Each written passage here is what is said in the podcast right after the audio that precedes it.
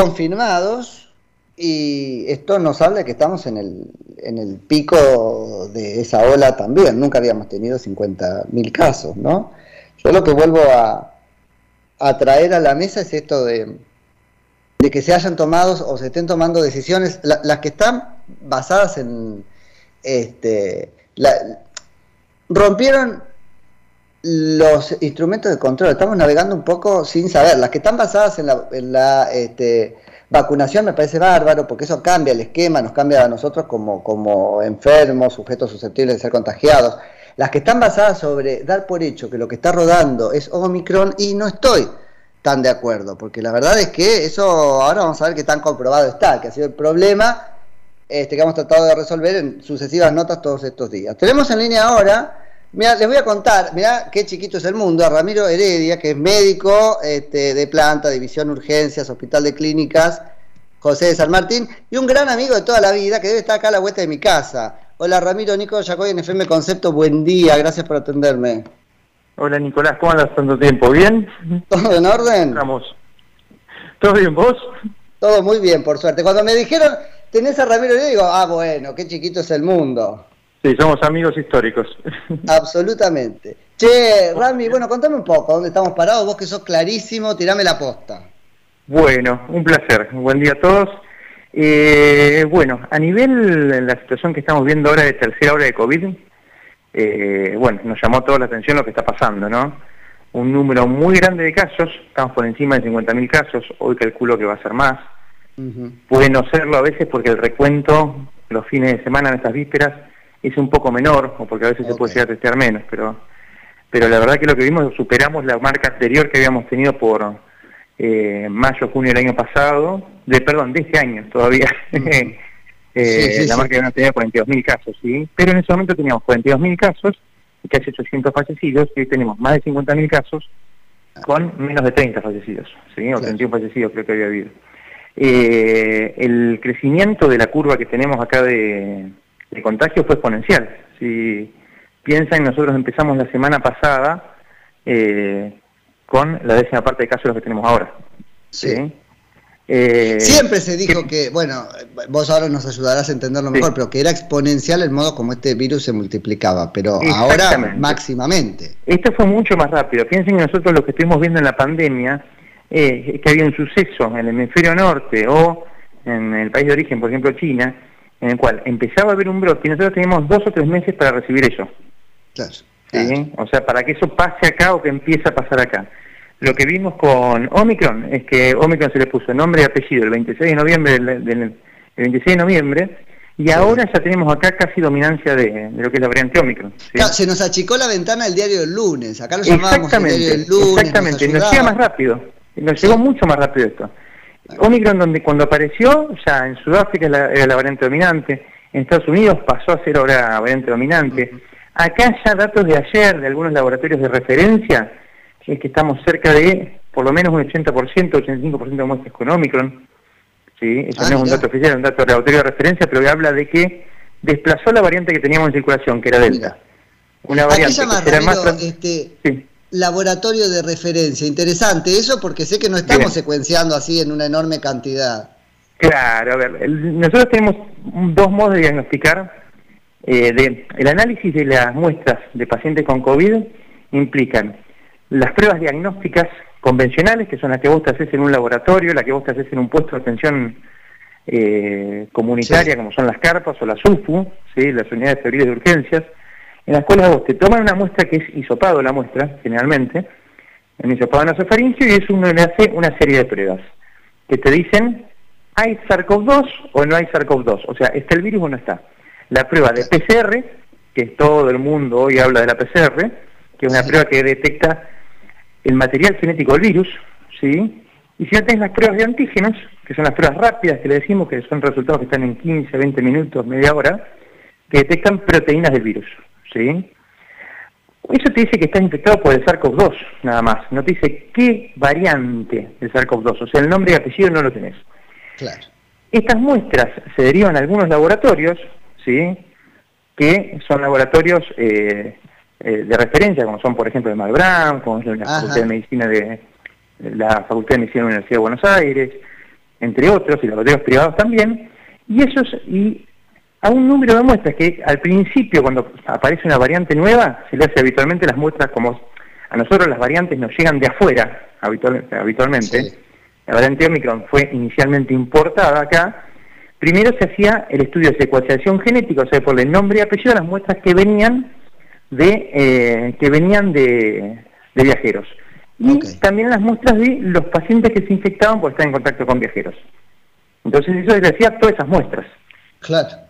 Después, al haber circulación, se empieza a hacer, con el virus circula, se hace... Una cosa, te daba una cosa un poquito sesgada, porque, o sea, todo bien, te permitía atajarlo en la puerta, no sé, en Ezeiza, pero no te hablaba de lo que estaba pasando adentro. Claro, adentro también hay un número de muestras, ¿sí? Que, es, que más o menos se va viendo de acuerdo a la circulación que hace y al momento epidemiológico, o sea, cuántos casos hay, cuál es la situación de internación, de fallecido y todo, que siempre un porcentaje de muestras se mandan a secuenciar para ver qué tiene circulando y salen informes de los distintos ministerios y autoridades sanitarias periódicamente que te dicen, bueno, en Buenos Aires tenemos circulando tal variante, tal variante, tal variante. En Entre Ríos tenemos esto, y eso se hace regularmente. Hay países que tienen muy buena vigilancia genómica, o sea que se cuentan un número muy alto de muestras, como son por ejemplo el Reino Unido, como es por ejemplo Sudáfrica. Sudáfrica tiene una plataforma de secuenciación genómica, que es un análisis de laboratorio, pero más específico, que es muy buena porque ellos tienen mucha experiencia con el SIDA. Y el ah, claro. Entonces, a partir de esas plataformas, o sea, esos laboratorios que tenían preparados para ver qué virus del SIDA estaba circulando, cómo aparecía resistencia ah, o no, y todo el estudio que les llevaba eso para hacer eh, de los primeros en secuenciación genómica, lo volcaron mucho más rápido a lo que es el estudio del SARS-CoV-2 y del COVID. Ah, o sea que de alguna manera enfrentaron el mismo problema masivamente con el SIDA antes. Exactamente. Lo que tiene eh, África es, como ya lo sabemos, mucha, eh, es un continente con mucha inequidad social, una población joven, porque muchos no llegan a viejos, claro, tal y, cual. y una tiene las tasas más altas de SIDA del mundo y de HIV, de infección por HIV, con regular control.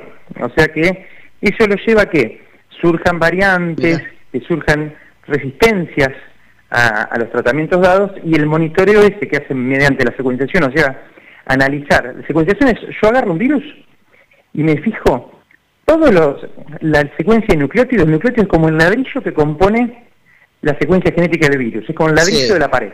Entonces vos le pones nombre y apellido a cada ladrillo que tiene y sabes qué virus está circulando.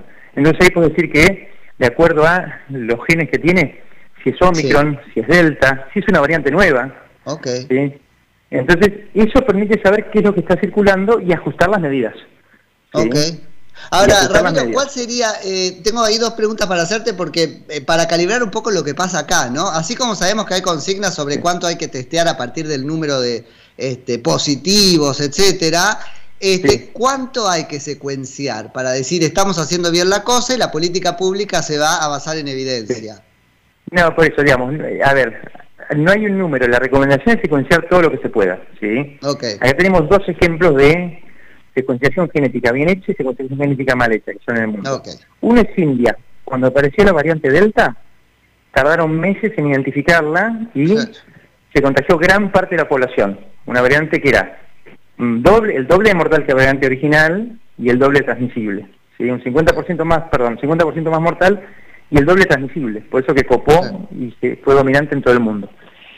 En América y en Argentina, eh, en Sudamérica y Argentina entró mucho más lento, entonces no vimos tanto el impacto porque tuvimos una vacunación más tardía, fue importada y teníamos una variante al parecer, Manaus que nos estaba protegiendo. Es un ejemplo de poca secuenciación y que no permitió contener rápido una pandemia. Un ejemplo de muy buena secuenciación es lo que pasó en Sudáfrica, que primer caso lo detectan el 12 de, el 12 de noviembre y el 26 de noviembre ya teníamos nombre, apellido y sabíamos que estaba circulando ahí y lo identificamos en el mundo. Perfecto. ¿Sí? Sí, Y, lo, y, lo segundo sobre esto, ¿es materialmente tan difícil secuenciar? Viste que nos cuesta a nosotros mirarlo como fierro, digamos, ¿no? Es tan difícil mucho, digamos, es mucho más específico. No, digamos, es un estudio mucho más específico que se hace en laboratorios de referencia, que son laboratorios seleccionados, no todos los laboratorios están preparados, ¿sí?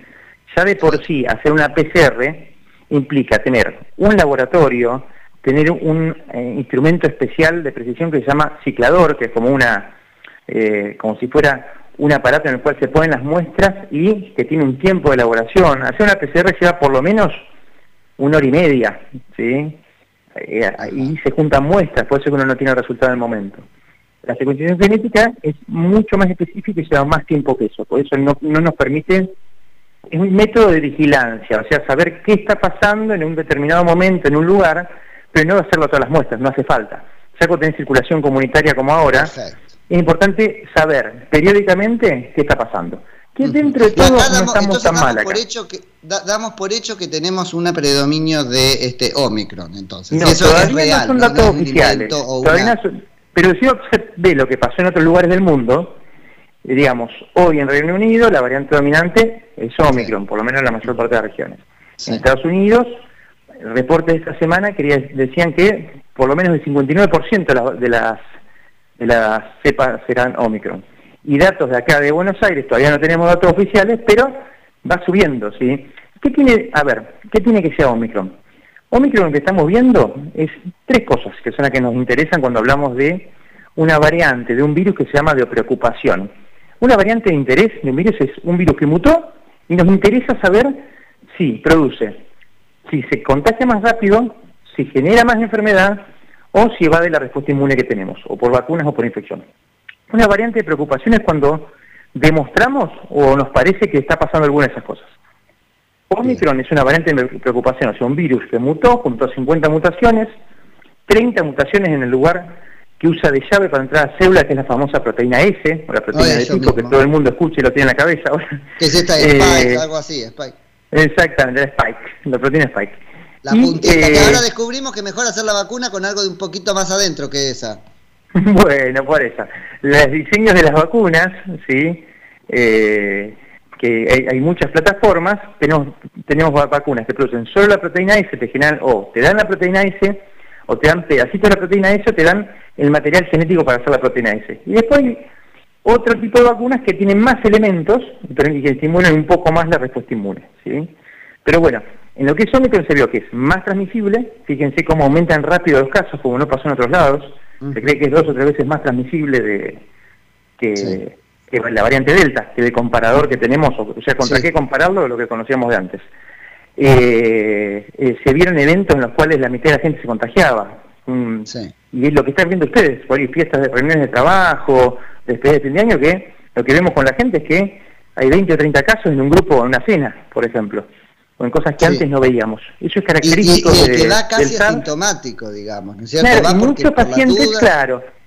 Eso en cuanto a la diseminación. En cuanto a la enfermedad que genera, que los médicos decimos virulencia, eso, Eh, parece ser una enfermedad más leve, mucho más síntomas tipo resfrío o de vía aérea, superior y mucho menos neumonía, o sea, menos requerimiento de oxígeno, menos inflamación, menos terapia. O sea, una enfermedad menos mortal parece. Exactamente. Menos mortal, más leve, algunos días de síntomas, mucho asintomático.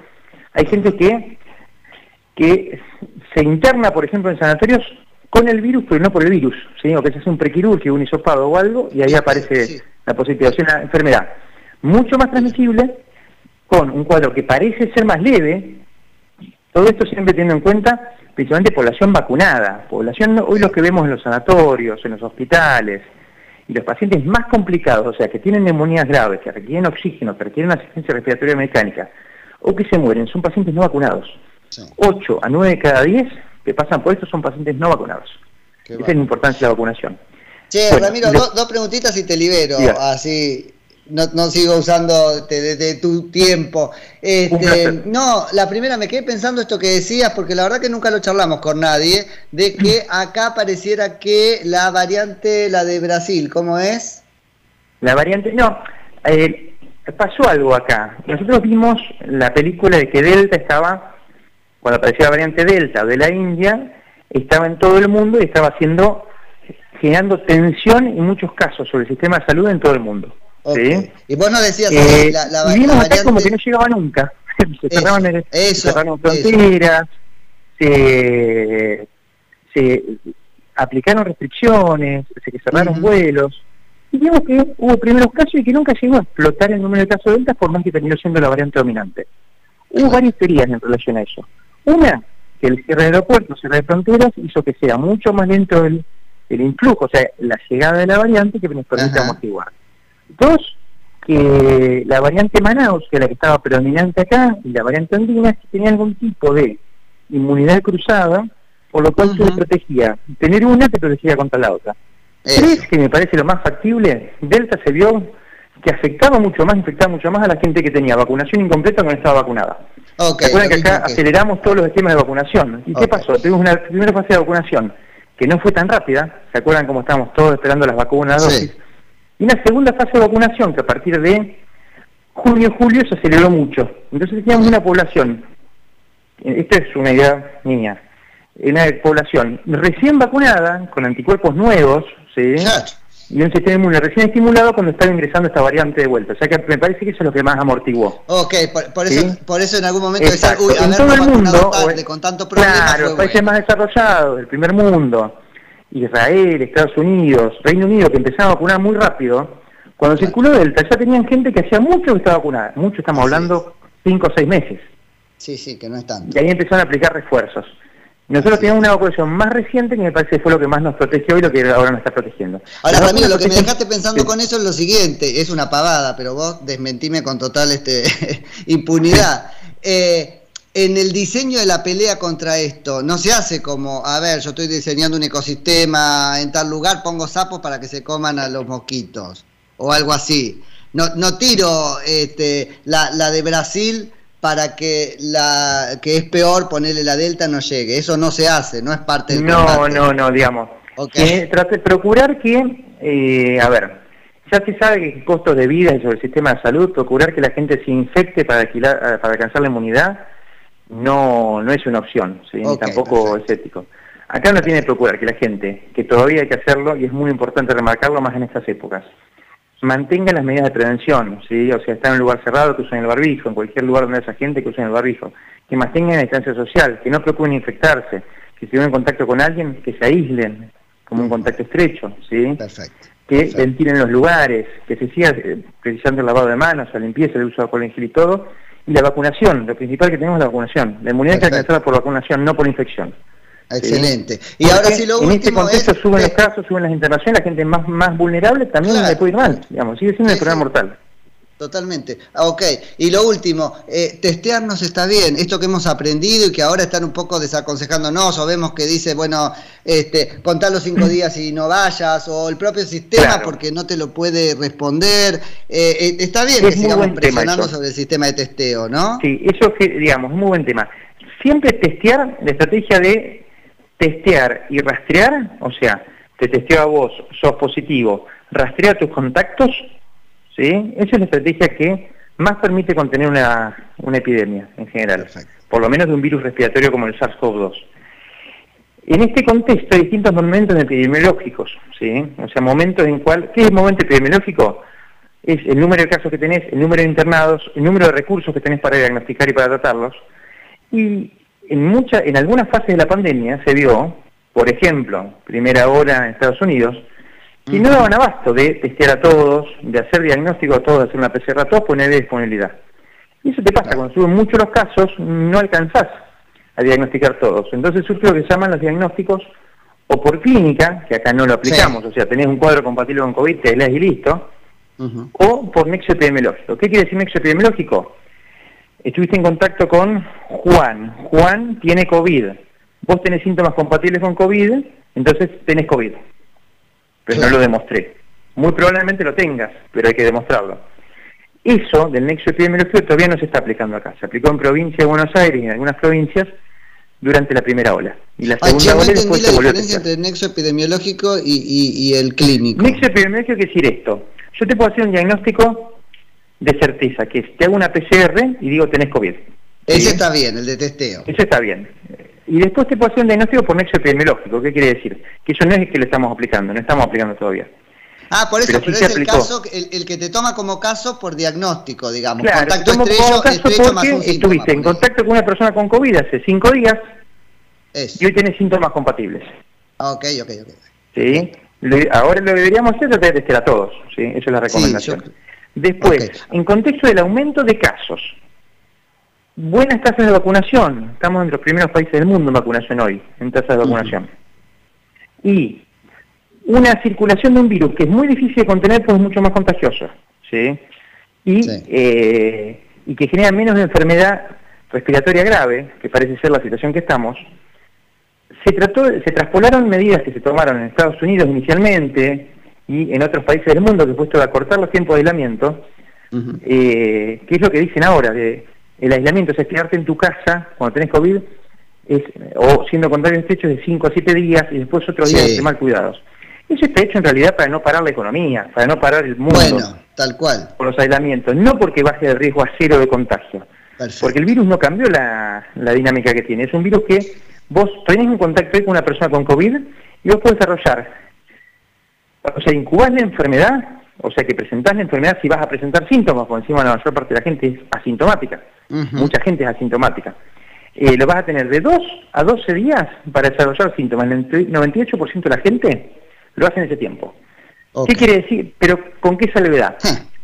El 80-90% lo hace entre los primeros 5 días. ¿Sí? Claro. Entonces, digamos, cuando vos levantás un aislamiento de tu casa al quinto día, no es, no es, por, por ejemplo, porque fuiste contacto estrecho, o sea, mm. tuviste en contacto con alguien de COVID, es el día sexto, hay riesgo de que vos desarrolles una enfermedad. O sea que el, sistema está trabajando con un margen de error aceptado de 20%.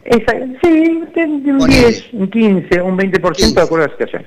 Que eso, obviamente, ¿para qué está hecho? No para que vos vayas a una reunión social, para que te vayas a subir un avión para irte de viaje de vacaciones.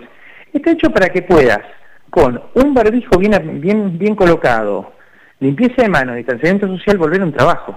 Porque me, está dejando ahí un temazo que voy a tocar en la otra en, la otra hora porque está genial lo que planteas. Claro, está hecho para no parar el, mundo, pues la verdad que lo que esto es mucho más contagioso, menos enfermedad con síntomas leves o sin síntomas.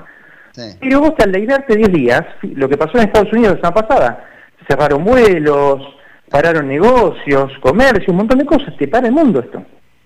Lo que pasa es que nosotros no podemos este, asumir este problema como quien se quemó con leche, ve la vaca y llora porque tenemos el susto de, todo el año eh, pasado. estas medidas nuevas requieren mucha conciencia social. No es que estén mal, pero requieren mucha responsabilidad de parte de la gente. ¿Sí? Que si vos salís de tu casa antes de un aislamiento, pues te lo permitimos para que no sea para irte a brindar para año nuevo, ¿sí? que sea para ir a trabajar, que sea para las cosas que son indispensables. ¿Sí? Porque la, la, la biología del virus, la dinámica, no cambió en cuanto a contagio, incubación y todo. ¿sí? Perfecto. Eh, no, cambió tanto. Sí, con Delta se vio que eran más cortitos los periodos de incubación y se cree con esto también. Pero, y sabemos que la mayor parte de los contagios se dan los primeros cinco días y los dos días previos de desarrollar síntomas. La gente contagia sin síntomas inicialmente. Después baja mucho, mucho la carga viral y habitualmente nadie contagia que tenga COVID más allá del día 8 o día 9. Salvo excepciones, el que tiene una neumonía grave. Todo esto está hablando de gente leve, ¿eh? La gente tiene una neumonía grave, es otra foto, la gente con ninguno compromiso, por ejemplo, trasplantados o poblaciones que tienen enfermedades oncológicas y otras cosas graves, es otra. ¿sí? Pero bueno, la mayor parte de la población puede volver a funcionar así, pero siempre con distanciamiento social, usando un barbijo y siendo consciente de que el riesgo no es cero de contagio. No es que el día 6 yo salgo, voy y beso a mi familia. Clarísimo, Ramiro, este, tengo el noticiero ahí pisándome los pies, así que te agradezco muchísimo por, por la charla, este, que tengas un hermoso comienzo de año y a ver cuándo nos cruzamos. Un placer, Nico, un abrazo grande. Que muy bien, feliz año. Saludos a todos. Es, es Ramiro Heredia, que es médico, especialista en clínica médica. Nos une